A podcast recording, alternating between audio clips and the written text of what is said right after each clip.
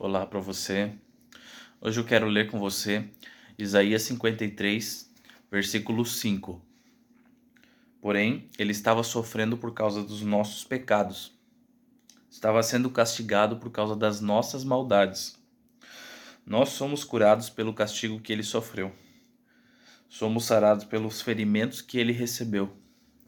Jesus, ele pagou o preço, o preço do pecado e quem foi que pecou? Fomos nós. Nós pecamos. Jesus ele era puro, ele era santo, mas ele se fez pecador em nosso lugar, para que hoje você que está aí assistindo tivesse vida e vida em abundância.